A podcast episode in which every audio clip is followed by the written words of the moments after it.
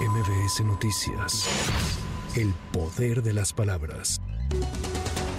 Luego de que el Congreso de Nuevo León aprobó la renuncia al cargo de gobernador interino del estado para Luis Enrique Orozco Suárez y la reincorporación de Samuel García Sepúlveda al gobierno estatal tras su solicitud de licencia, el partido Movimiento Ciudadano dio a conocer que prevé elegir a su candidato a la presidencia de la República el próximo 20 de enero. Así lo confirmó el coordinador nacional, Dante Delgado, quien advirtió que no colgarán los tenis. Vamos a mantener al PRIAN en el lejano tercer lugar en el que están hoy y vamos a ganar la presidencia de la República.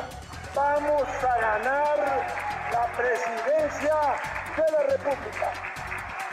Si creen que con lo que hicieron vamos a colgar los tenis, están muy equivocados.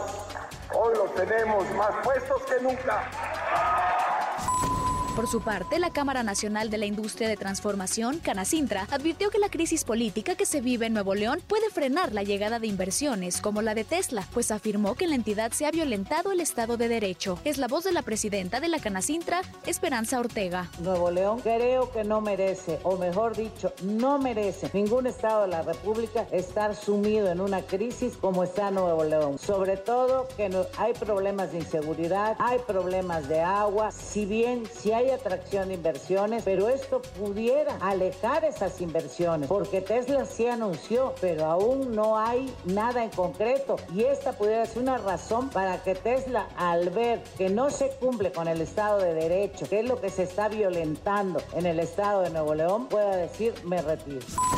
La precandidata presidencial de la coalición Fuerza y Corazón por México, Xochil Gálvez, se reunió con el embajador de Estados Unidos en México, Ken Salazar, ante quien denunció los ataques que recibe del gobierno y le pidió voltear a ver la contienda política en nuestro país, incluyendo la participación del crimen organizado en los procesos electorales.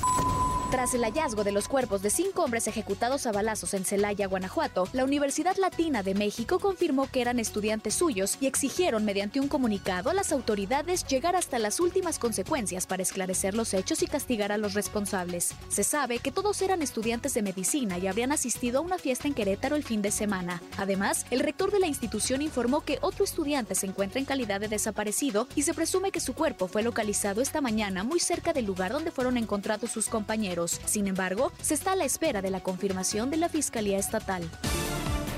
La administración del presidente de Estados Unidos, Joe Biden, anunció este lunes la creación de una nueva fuerza especializada en atacar las redes financieras de los cárteles que trafican la droga sintética conocida como fentanilo y que, aseguran, es producida principalmente en México. Para MBS Noticias, Tamara Moreno.